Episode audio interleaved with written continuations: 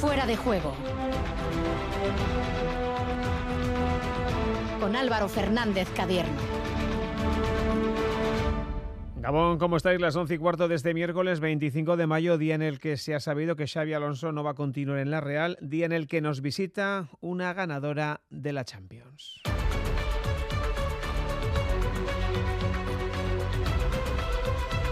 Dicho esto, Xavi Alonso va a dirigir este próximo viernes su último partido con el Sanse frente al Zaragoza. Abandona la Real después de tres campañas exitosas, sobre todo la pasada con el ascenso a Segunda División. La actual no ha sido fácil, pero tampoco ha sido nada mala. Y en unos minutos hablamos con Damari Segurrola, la ex del Athletic que ha logrado este pasado fin de semana la Champions con el Olympique de Lyon tras derrotar en la final al Barça de Irene Paredes. En el Athletic, presentación en sociedad de John Uriarte, el tercer candidato al sillón de Ibaigane, no ha dado a conocer nombres propios, pero se ha dejado un dato. La figura del director deportivo, ha dicho, estará incluso por encima de la del entrenador. Hablando de Misters, eh, José Mourinho es el primer técnico que logra la victoria en la Conference League. Su equipo, la Roma, acaba de derrotar al Feyenoord por un gol a cero. En el Giro de Italia, victoria para el colombiano Buitrago, compañero de un Mikel Landa que es ya tercero en la general, una clasificación que sigue comandada por Richard Carapaz. Pelota Joseba Azcurdia y Unai Lasso contentos con el material elegido para la disputa de la final. Esta noche vamos a charlar aquí en Fuera de Juego con el encargado del cestaño, con Martín Alustiza. Y todavía una protagonista más que llega corriendo porque en la semana de la Cegama se disputa este domingo, por cierto, hemos quedado con la joven donostiarra Sara Alonso. Todavía no ha debutado en esta prueba, pero dicen que podría estar entre las mejores. Y como siempre, 688-840-840, WhatsApp de Radio Euskadi a la espera de vuestros mensajes. Por ejemplo, ¿qué os parece la salida de la Real de Xavi Alonso? ¿Le veis la temporada que viene en algún equipo concreto? O, por ejemplo, ¿os gusta lo que estáis escuchando de John Uriarte? 688-840-840 para hablar de esto, del Giro de Italia, de la final de pelota o, en fin, como siempre, de lo que queráis. No olvidéis que sorteamos dos entraditas dobles para, esa para ese partido, no, o sea, final para ese partido del Vidasoa un venidor domingo a las 5 en Artaleco. Estamos en Fuera de Juego con Asir Aparicio en la técnica hasta las 12 en punto de la noche en Radio Euskadi y en Radio Vitoria. El cupón ha cambiado, puede tocar por los dos lados. Y si lo miras con cariño, ahí va, qué bonito. A mucha gente vas a apoyar. Por los dos lados puedes ser ganador. Colaborando con la gente, la ilusión es mayor. Nuevo cupón diario. Ahora de lunes a jueves, con premios a las primeras y a las últimas cifras. Además, tiene un primer premio de 500.000 euros al contado. A todos los que jugáis a la 11, bien jugado. Juega responsablemente y solo si eres mayor de edad. Las formas. Dicen que hay que mantenerlas, pero lo mejor es poder sorprender con ellas. Disfruta sin plazos de espera del increíble diseño coupé del Audi Q3 Sportback y Audi Q5 Sportback. Desde 480 euros al mes, en 48 cuotas con Easy Renting y entrada de 8.490 euros para unidades limitadas. Oferta Volkswagen Renting hasta el 31 de mayo. Consulta condiciones en Audi.es. Red de concesionarios Audi. 688-840-840. El número de WhatsApp de Radio Euskadi.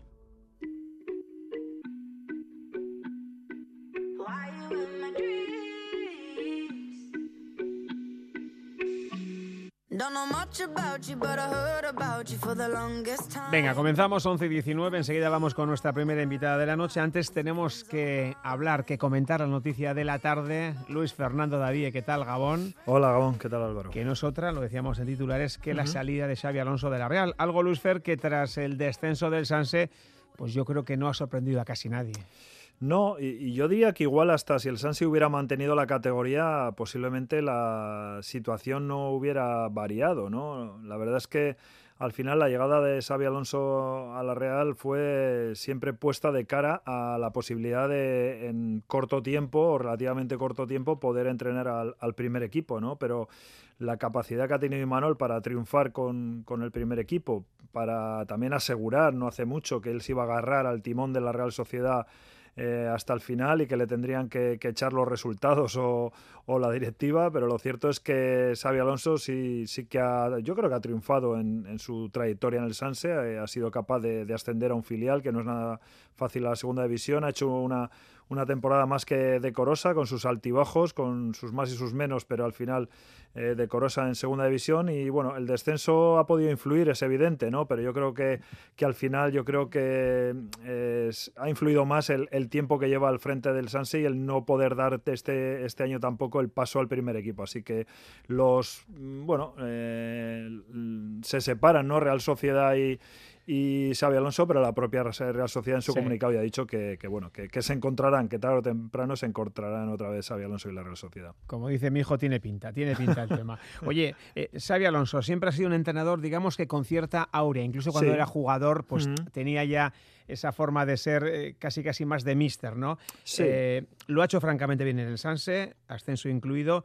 Eh, ¿Le ves en un equipo, digo, la próxima campaña, digamos que ya de cierto nombre?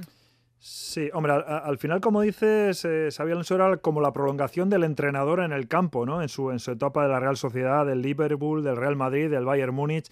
Era como un entrenador eh, sobre el terreno de juego eh, futbolista. Por decirlo de alguna forma. Y sí que es cierto que, que al final siempre, bueno, ese conocimiento del fútbol, eh, el, aprendizaje de grandes entrenadores en esos grandes equipos, la sensación de que él siempre ha sido un, jugador muy inteligente sobre el terreno de juego y la capacidad que ha mostrado en el, en el Sanse estos, estos años, creo que, le abren las puertas evidentemente a, un equipo de primera división de cualquiera de esas ligas, ¿no? Sobre todo esas, ¿no? De la inglesa, de la española, de la alemana. Fíjate que recuerdo hace no mucho cuando el Real Madrid perdió ante el Barça de forma estrepitosa, pues ya sonó su nombre, ¿no? Para, sonó, sonó. Sonó para, para sustituir a Ancelotti. Fíjate lo que ha cambiado el Real Madrid de aquel partido, ¿no? Que cayó estrepitosamente frente al Barça ahora, ¿no? Pero, pero decir que ya sonó. Es decir, que yo creo que si no es en un grande directamente, más que posible que un, como dices, un, un club de, de, zona media alta de cualquiera de esas ligas pueda fijarse en Xavi Alonso en su contratación.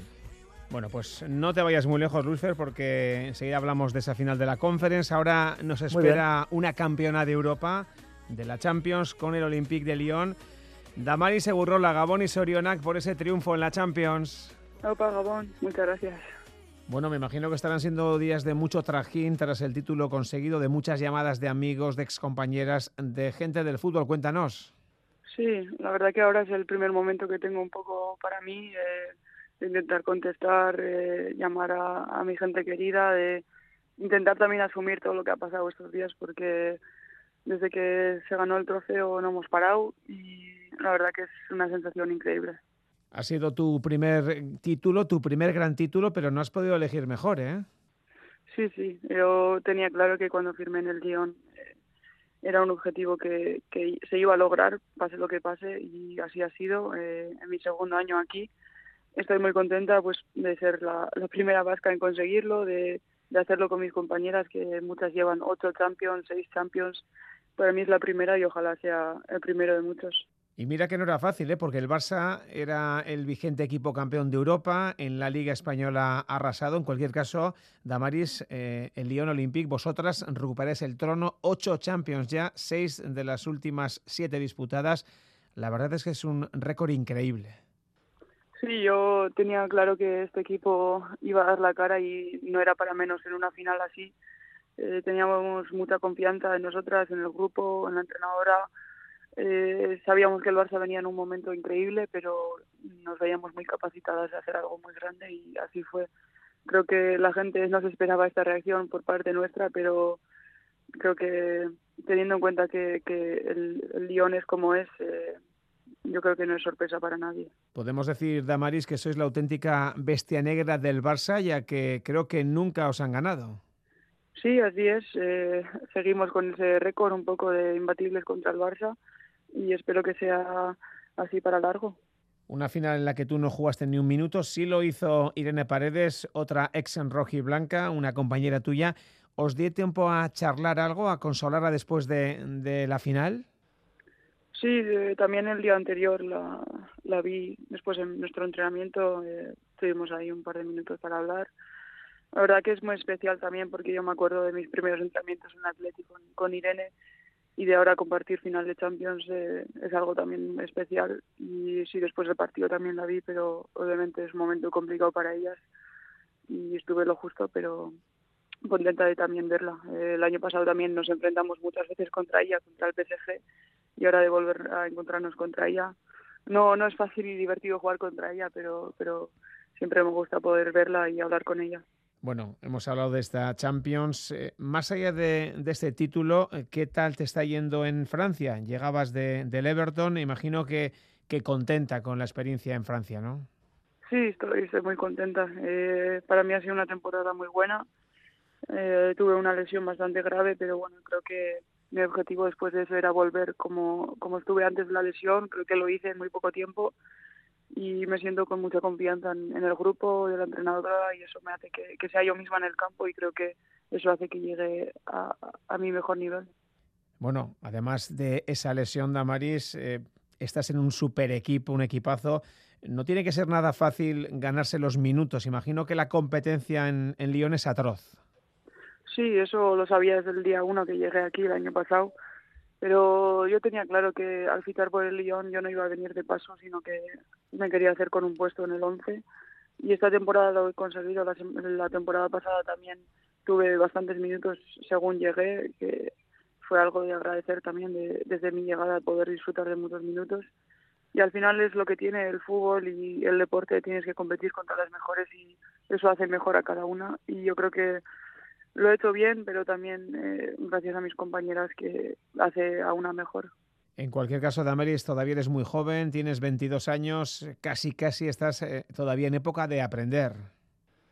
Sí, sí, todavía tengo 22 años, pero creo que soy muy exigente y es mi forma de ser, de intentar eh, que cada entrenamiento que pase sea mejor, que cada partido pueda aprender de las que tengo alrededor. es un no parar y yo creo que todavía tengo cosas que puedo trabajar, hacerlo mejor, así que espero que sean todavía muchos años que, pueda rendir al máximo nivel.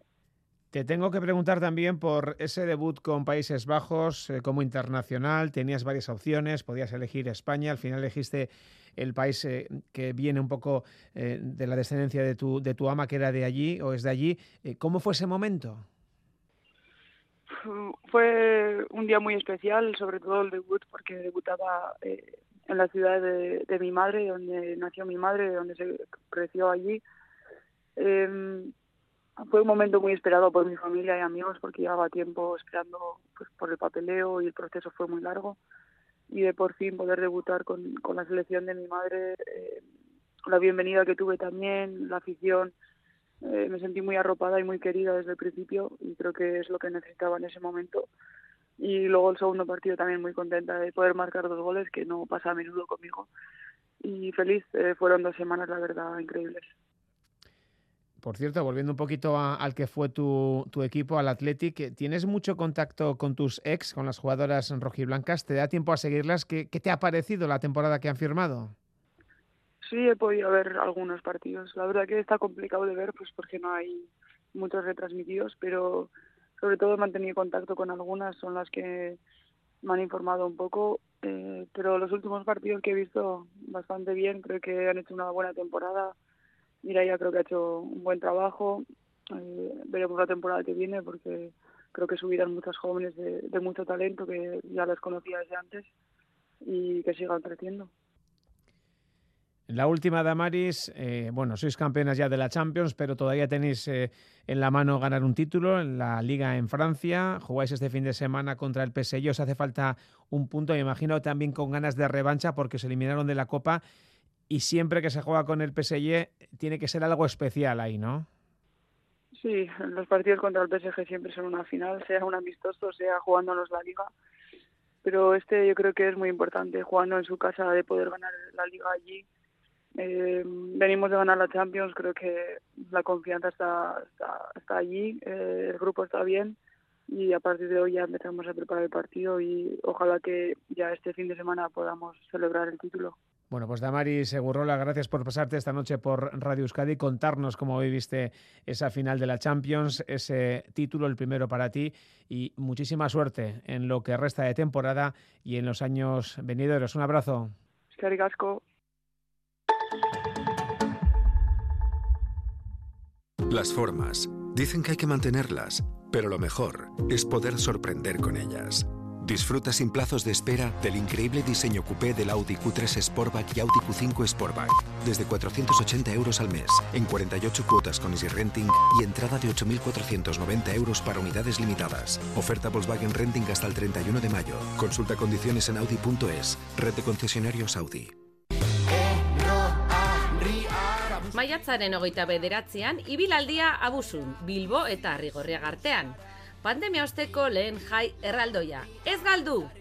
Bilbon mundu bat azten delako, maiatzaren hogeita bederatzean abusura, garraio publikoan etor zaitezte, erro harri, ar!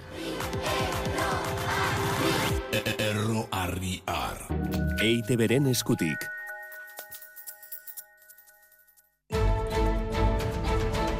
Radio Euskadi. Saber escuchar.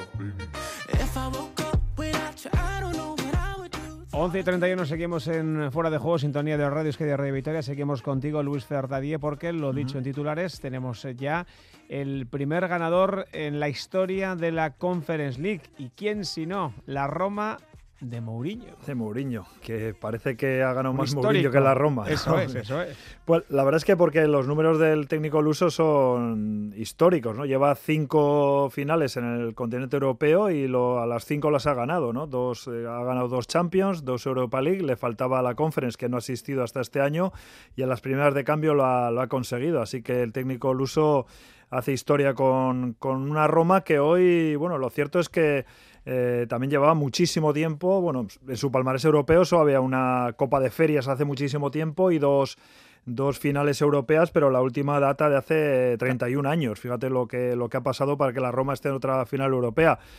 Lo cierto es que no ha sido una final muy vistosa, sobre todo en la primera parte, donde ha habido poco fútbol, dos equipos eh, no miedosos, pero eh, esperando más el error que, el acierto, y ese error eh, se ha producido en el minuto 32, ¿no? donde un balón cruzado de Mancini no lo despejaba el- un central holandés y Zaniolo, uno de los jugadores con más talento de, la Roma, controlaba y con una picadita eh, ponía el 1-0 que a la postre ha sido el resultado final. Eh, la Roma había tenido un percance importante porque eh, Mkhitaryan lo perdía al cuarto de hora, lo había cuidado Mourinho para la final y en el primer cuarto de hora lo, lo ha perdido y, y eso ha hecho que bueno que quizás el fútbol de la Roma haya sido hoy bastante espeso ¿no? en, en general. Se han ido al descanso con ese 1-0, con un Feyenoord bastante timorato, pero la salida de vestuarios ha sido imponente. De los de Slot han salido a por el empate y en ese primer cuarto hora, 20 minutos de la segunda parte lo han tenido. Dos balones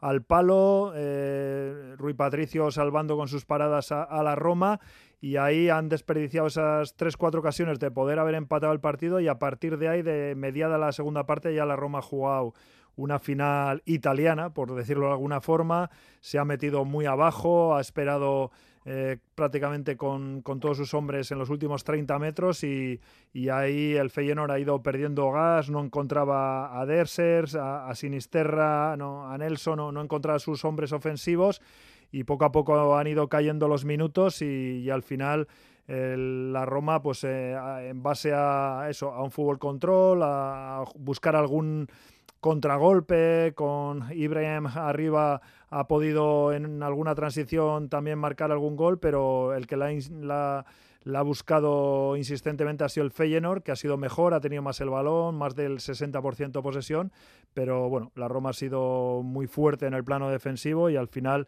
ese título europeo, ese primer título de la Conference League que va para, para Italia, para la Roma y como decimos, casi el protagonismo cuando acaba el partido y todos los focos han ido hacia Mourinho, que hacía mucho tiempo que no conseguía un título europeo, lo ha conseguido con, con la Roma y por cierto, ningún Dime. equipo de la Serie A había logrado un título europeo eh, desde que ganó la Champions en el 2010 con el Inter, así Pues que bueno, al final eh, Italia que vuelve un poquito al, al panorama 12 europeo, pero bueno, con del un, desierto. con un título, a ver, no menor, pero bueno, la verdad es que había que ganarlo y, y lo ha ganado la Roma de Mourinho. Perfecto, Luis Fer. Bien Venga, arte va. Álvaro, agur, agur.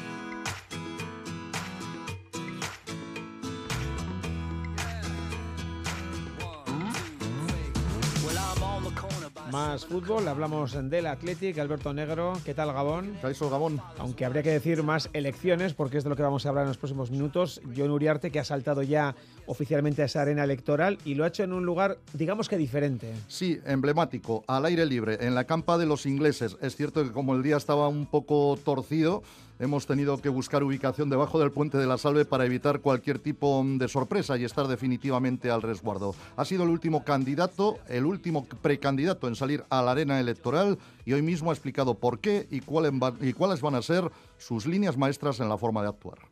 Tras madurarlo muchísimo durante mucho tiempo, tomé una decisión que me va a cambiar la vida, la de presentarme a la presidencia de Athletic. Yo vivía muy cómodo en anonimato, no tengo ningún, eh, ningún afán de notoriedad, me encantaba poder salir a la calle sin que nadie me conociera, poder ir a San Mamés, pero lo he hecho por, por un sentido de, de responsabilidad y deber. La principal razón por la que lo hemos dado es la de el sentido de- del deber, porque la situación del club pensamos que no es, no es la, no es la idónea y nos vemos obligados a tratar de cambiarla. Eh, queremos hacer una campaña limpia, sin embarrar nada, sin falsos rumores, evitar los fuegos de artificio, tratar de alejarnos de, del circo que a veces suponen este tipo, este tipo de situaciones. Apostamos por la transparencia, discreción y equidad en la información. Eh, lo que me gustaría es que se me asociara a, pues a un soplo aire fresco, eh, a capacidad de gestión y que somos capaces para, para poder trasladar esa buena gestión, esa gestión profesional al club. Bueno, Alberto, el socio, el aficionado quiere nombres, quiere saber quién va a ser el entrenador, pero en el caso de Uriarte ha dejado claro que va a haber una figura por encima del entrenador. Sí, todas la- las eh, precandidaturas están guardando, por así decirlo, la artillería para la fase decisiva eh, del calendario electoral. Pero hoy, eh, como dices, John Uriarte ha manifestado con claridad que para él la figura del director deportivo es determinante. El entrenador es una parte del proyecto deportivo, nada más. Para nosotros la clave del proyecto deportivo es la de tener un liderazgo único, que no vaya el primer equipo Lezama femenino por diferentes caminos. El proyecto lo tenemos desarrollado junto con la persona que, vamos a fichar, cuyo nombre ahora mismo no, no os puedo, no os puedo dar. Y una vez fichemos a esta persona es cuando cerraremos la contratación, de, la contratación del entrenador. Es una persona que va a ser clave en el área deportiva, con plenos poderes para actuar sobre todo lo que sucede en ella. Respecto al entrenador, todavía no tenemos nadie cerrado y no podíamos exponer a esta persona a una reunión con Marcelino que pudiera haber filtraciones. Bueno, ya se ha marchado y no queda otra más que mirar adelante. Y las opciones que tenemos creo que son de, primerísimo nivel, igual que la suya o mejor.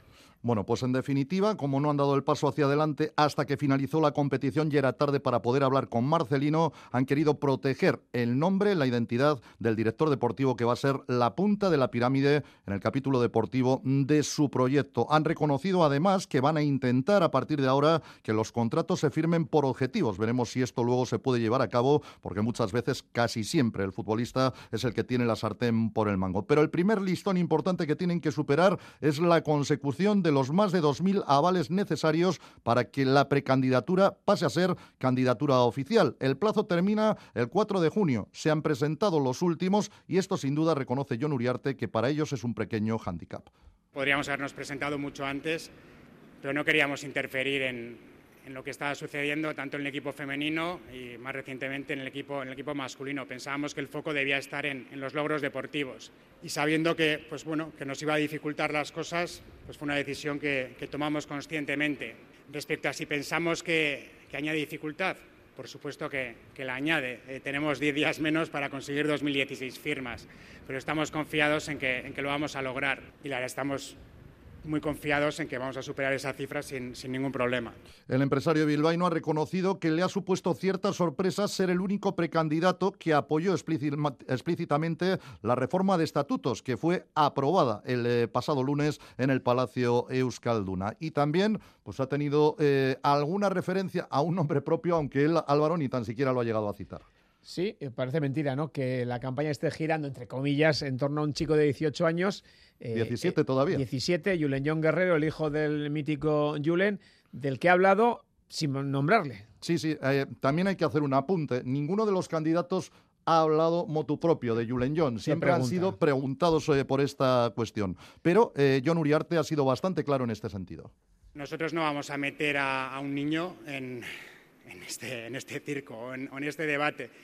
Nos parece que, bueno, que hay cosas muchísimo más importantes que, el fichaje de, un chaval de, de X años, de 17, 15, 13, da lo mismo quien sea hay que respetar a esa persona. Creo que los proyectos que tenemos que presentar deben ir, tienen que, ser, tienen que estar muy por encima de una decisión así.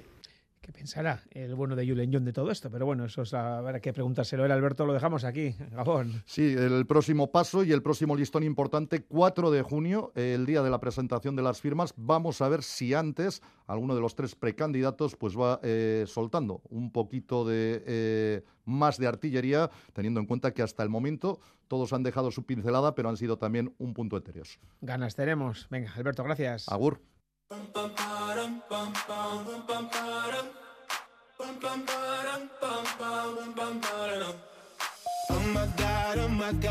Y 41, el Deportivo Alavés ha anunciado este miércoles que Abderrahman Rebach Abde va a tener ficha del primer año, del primer equipo hasta 2024. Tiene 24 años, es argelino, es delantero y es uno de los principales protagonistas en el ascenso del filial a la segunda red, anotando 16 goles, lo que le ha colocado como el mejor artillero del equipo. Y en segunda este fin de semana se pone el punto final a la Liga. El Sanse, ya lo sabéis, jugará el viernes a las 9 ante Zaragoza. La Morevieta, también descendido, recibirá el sábado en Lezama a la Ponfe de Bolo. Pero el partido más importante es el que va a tener lugar el domingo en Alcorcón. Contra un equipo ya descendido, el Eibar tiene que certificar el retorno a la máxima categoría. Esta mañana quien ha hablado ha sido el capitán armero Anaitz Arvilla, el navarro, jugador con experiencia donde los haya apostó el pasado año por continuar en el club tras el descenso y ahora disfruta de un momento único que les puede volver a primera. Ha sido duro porque bueno, hemos vivido un descenso y nunca es, nunca es agradable y, bueno, nos hemos quedado aquí para intentar conseguir eh, este objetivo, ¿no? que ahora mismo lo tenemos en nuestras manos y ahora mismo lo tenemos en nuestras manos. Hemos tenido momentos altibajos, pero creo que hemos sido un equipo muy regular durante toda la temporada y hemos demostrado la capacidad que tenemos, ¿no? Pero este fin de semana tenemos que demostrar otra vez lo que vimos el fin de semana pasado en casa. No está hecho y tenemos que ir a por todas. La semana pasada hubo sorpresas y tenemos que intentar encontrar el mismo ritmo de partido para poder conseguir esos tres puntos que pedimos la semana pasada. Y pese a lo mucho que ha vivido ya en el mundo del fútbol, en primera división y en segunda, reconoce que él también siente un cosquilleo especial y que la tensión es buena. Para los que hemos estado en primera pues también tenemos nervios, ¿no? Y, eso es bueno. Al final creo que el, estar con nervios para este fin de semana es vivir con tensión, ¿no? Creo que te hace estar alerta y te, hace estar, vivirlo todo con, un plus más de energía y que, no suceda un exceso de relajación, pues eso es importante, ¿no? Creo que llevarlo de esa manera pues va a ser va a ser importante y bueno, espero que, como te digo, entre todos, pues dar el máximo nivel y no tengo, ya te digo, ninguna duda de que todo el mundo que esté en el campo va a su mejor versión y, lo vamos a conseguir. El Eibar que volverá a contar con el apoyo de los suyos en la grada. De hecho, las 300 entradas que se ponían a la venta hoy en la tienda de Ipurúa se han agotado enseguida e incluso ha habido gente que ha pasado la noche en la cola desde las 11 de ayer para conseguir uno de los billetes. Hay mucha expectación, el equipo quiere subir, el equipo va a subir y el público quiere estar con el equipo. Dicho lo cual, a las 11 y 44 nos vamos a los frontones, nos vamos a la pelota.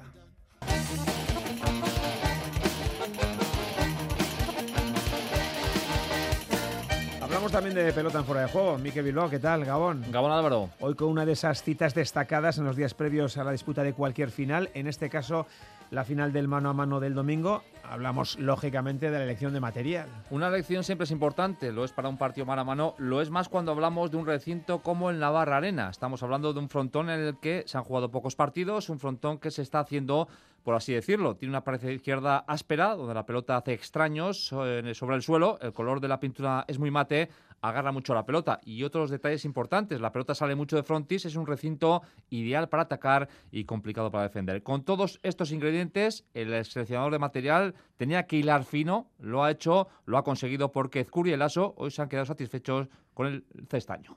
Estamos precisamente con el encargado de ese material, Martín Alustiza. ¿Qué tal, Gabón? Gabón, Gabón. De momento, de momento bien. Hemos pasado para mí el, el examen más importante del campeonato. Claro. Los dos pelotaris tenían buena cara y enseguida se nota si Eh. se quedan a gusto o no con el material. Entonces, pues por ese por ese lado contento y ahora a esperar a esperar que, que los artistas eh, den espectáculo. Oye, explicaba Miquel un poco esas características del frontón, los propios pelotaris, el propio Lasso lo decía, que no sabía cómo iba tal. Han quedado contentos. Eh, ¿Ha sido difícil elegir eh, pelotas para un frontón eh, tan diferente, tan poco utilizado?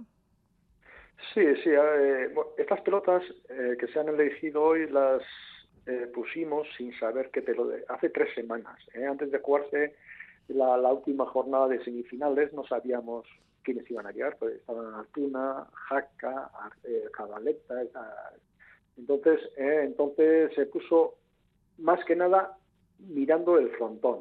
Y es un frontón especial, eh, especial y más o menos las comparativas se hacen el frontón, la arena de Pamplona con el Vizcaya de, de Bilbao. Entonces son totalmente distintos. ¿eh? Son totalmente distintos.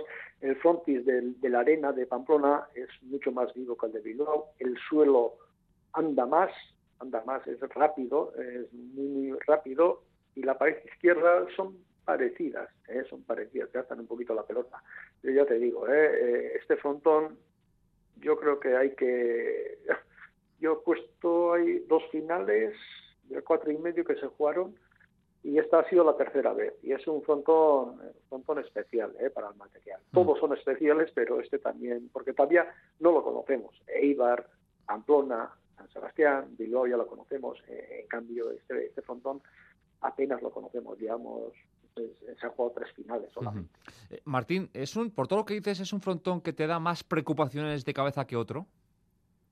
Hombre, preocupación te dan todos los frontones, pero sí, es un frontón quizás más, más explosivo, no sé cómo decirlo, más rápido, porque al tener el frontis vivo y el suelo que anda mucho, entonces ahí tienes que, que no sé, tienes que igual reducir un poquito las más la pelota que, que en otros frontones, ¿eh? porque te, te- te mete mucho respeto, ¿eh? te mete mucho respeto eh, el que tenga frontis y, el suelo, el suelo está, está para mí está perfecto, frontón que anda, anda por abajo la pelota y entonces pues a todo pelotari le gusta que la pelota ande por abajo y este es eh, ideal para eso.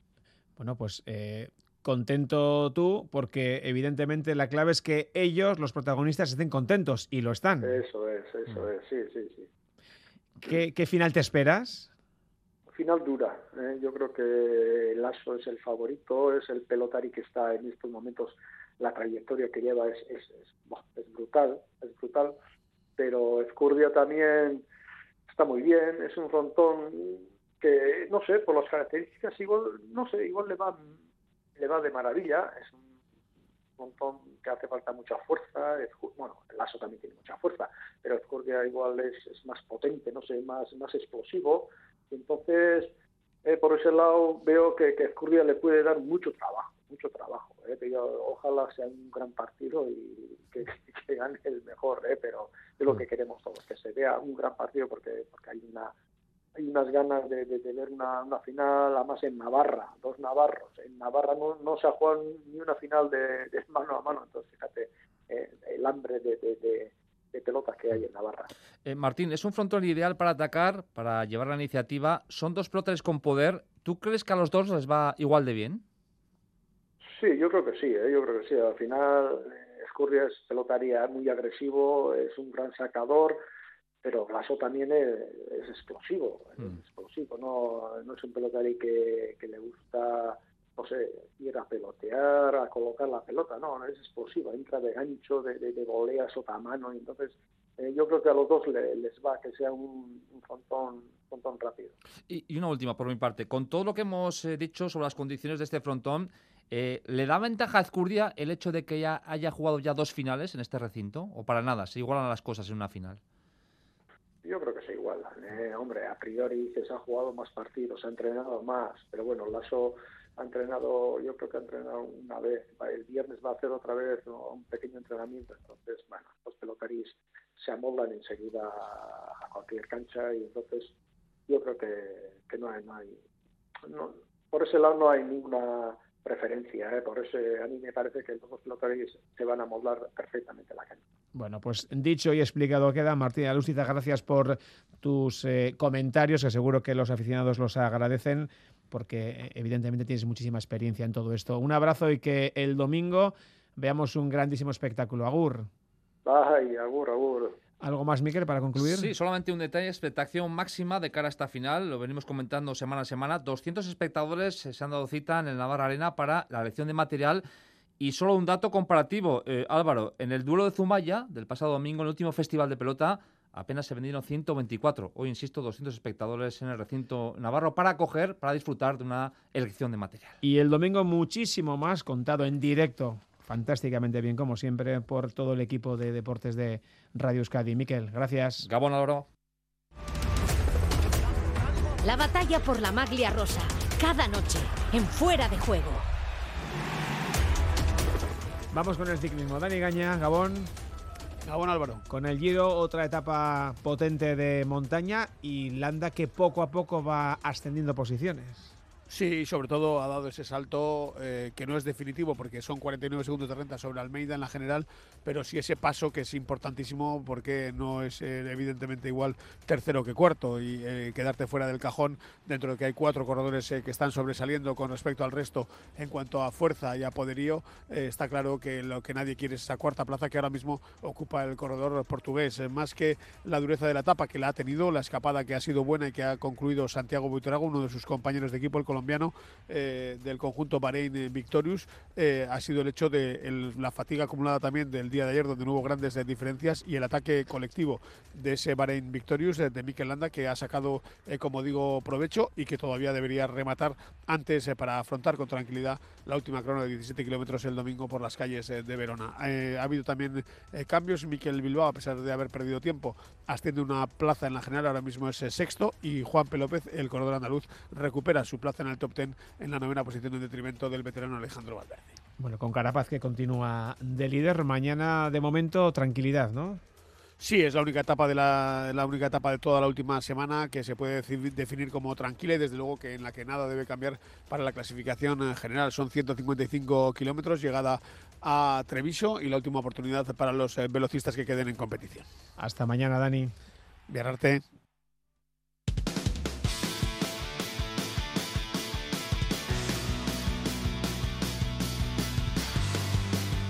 Hablamos ahora de una de las pruebas de trail más emblemáticas del mundo. Es de casa, es de las nuestras y es, claro, está la Cegama Izcorri, que tres años después vuelve este próximo domingo con todo su esplendor y con un elenco de participantes espectacular, con los Kilian Jornet, Petru Manu, Remy Bonet eh, o Baquet en chicos, o Matis, Brinkman, Emily Fosber en chicas, sin olvidar a las nuestras, a Ollane Cortázar y a la Donostiarra Sara Alonso, a quien ya tenemos al teléfono. Au pasar a Gabón. Gabón. Bueno, dicen los que saben un poco de esto que tanto en la categoría masculina como en la vuestra, en la femenina, estamos ante una de las participaciones más, más potentes de, los últimos tiempos en la Cegama.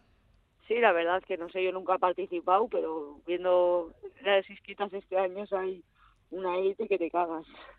No sé, igual porque vengo yo justo, pero joder, es que este año hay más que nadie, que nunca. Y eso es que creo que ha causado baja la, la vigente campeona, la noruega Bersdal. Sí, el Diane. Eso es. Oye, eh, y te colocan entre las favoritas, nunca has participado. Eso no sé si es bueno o es malo, ¿cómo lo ves? Eh, bueno, pues no sé, al final soy vivo y he ido 10, 15 veces y ya estaba ahí. Entonces al final, aunque no haya ido a la carrera, me, la conozco bien.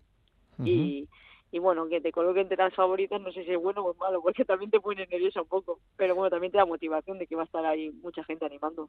Allí vas a estar codo con codo con otra de las nuestras, ¿no? Decía yo, con Ollane Cortázar, esta es doble campeona, esta sí que tiene experiencia en la Cegama, ¿eh? Sí, sí, ella vive muy cerca y se la conoce a pie de la, de la letra. Si yo me la conozco bien, ella se la conoce mejor que nunca porque ella la ha hecho entera y ha vivido con el público y sabe cómo es un día de la carrera. Oye, ¿y qué tal llegas a la, a la prueba, a la carrera? Pues la verdad que este año empezó la temporada muy bien, empecé hace prácticamente un año y medio dos a competir. El año pasado a mí primero me fue bien, pero este año yo creo que era un pequeño salto de calidad. He empezado la temporada ganando entre San Canaria y la verdad es que me veo fuerte, me veo bien. A ver qué tal. creo que, bueno, acabas de decir que te conoces bien el recorrido, te lo has estudiado perfectamente. Vamos, que sabes casi dónde está cada bache y cada piedra, ¿no? Sí, me lo conozco muy bien y sé que la carrera empieza prácticamente en Santo Espíritu porque al final es una carrera de cuatro horas y media, cinco, muy larga y a mí además yo creo que me beneficia los últimos 12 kilómetros, pero para eso hay que hacer los primeros 30 y hay que aguantar hasta llegar al kilómetro 30 y, y bueno, al final se decide la carrera. En principio parece que va a estar el terreno seco. Eh, fíjate tú lo que cambia una cegama de estar seco a estar embarrado. ¿eh? Sí, sí, la verdad es que va a estar súper seco, no ha llovido nada este último mes. Como mucho van a caer tres gotas, entonces no va a dar tiempo a ni que se embarre. Y además anunciaron una temperatura súper buena, o sea que yo creo que van a destrozar los ricos. Y se va a correr muy rápido. ¿Tú qué prefieres, eh, seco o, embarrado? Todavía igual... A ver, a mí el barro no, no se me da mal, o sea, quiero decir, vivo en Euskadi y se me da bien el barro. Lo único que la carrera va a ser más larga y no quiero que sea más larga, entonces prefiero que esté seco. Lo único que sí que hubiese, me hubiese gustado que esté más frío, en plan, para que sufra la gente que viene de Kenia y tal. Me gustaría que hubiese hecho más frío, pero, pero bien. Oye, no me puedo quejar del tiempo que nos va a hacer. Hablando de las keniatas, es la primera vez en la historia que están aquí. Eh, me imagino que referencias de ellas pocas, ¿no? Estas corren mucho, pero claro, esto es, esto es Cegama, esto es monte. Bueno, también corrí con ellas en la Transgran Canaria, vinieron tres africanas y la verdad que, claro, cuando toca un llano o una subida así no muy pendiente, corren pues pues como corren ellas en, maratón, una locura. Lo único que se les complica es terrenos técnicos, el cresterío, y luego que siempre salen a lo loco. Los africanos no sé qué les pasa, siempre están a lo loco. Entonces yo sé que las africanas van a salir a lo loco y voy a intentar no, no seguirlas y salir a lo loco. Oye, qué diferente es, eh, pues fíjate, dices tú cuatro o cinco horas, a, por ejemplo, a un 3.000 obstáculos, que es lo que hacías antes, ¿no? No tiene nada que ver, ¿eh? Sí, sí, la verdad es que, bueno, yo, yo cuando hacía 3.000 metros de obstáculos me decía, la veo y decía, joder, si eso es una hora y pico. Y ahora ya estoy aquí haciendo cuatro horas y pico, que tampoco es mi distancia favorita. ¿eh? A mí me sobrarían, los últimos 15 me sobran, pero bueno, la carrera es así, hay que hacerlo así.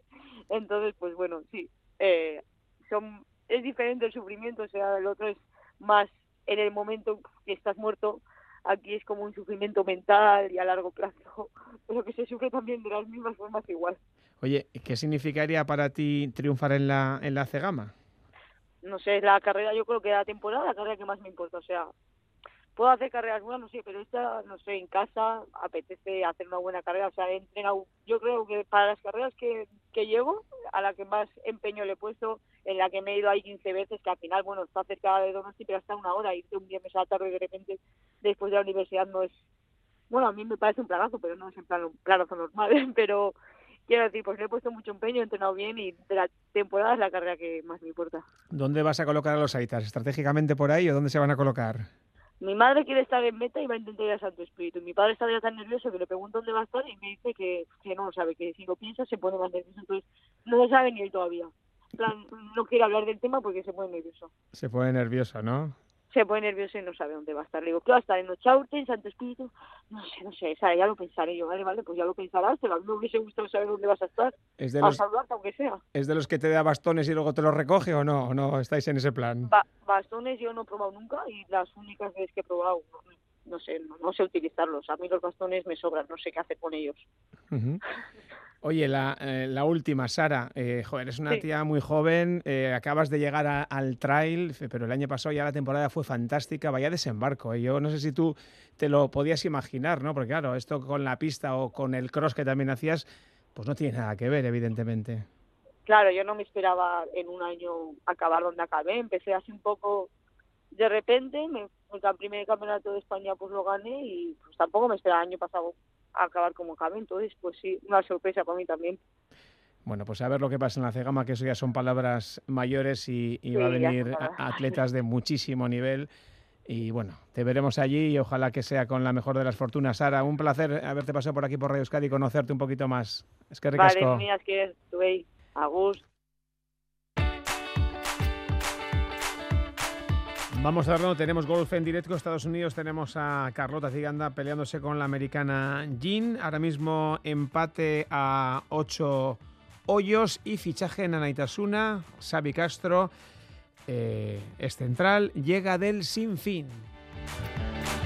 Y un par de mensajes, me gusta lo que estás poniendo Uriarte, un soplo de aire fresco, le deseo lo mejor, otro más dice buenos entrenadores si tienen buenos jugadores. Y hay quien nos dice, Xavi Alonso tiene libre el banquillo del Athletic, no sé si ya le habrán avisado, pues no lo sabemos, todo se irá viendo, lo que sabemos es que ya son las 12, llegan las noticias, ponemos el punto final a este fuera de juego. Arte, Hondo Loeguín. ¡Ayo!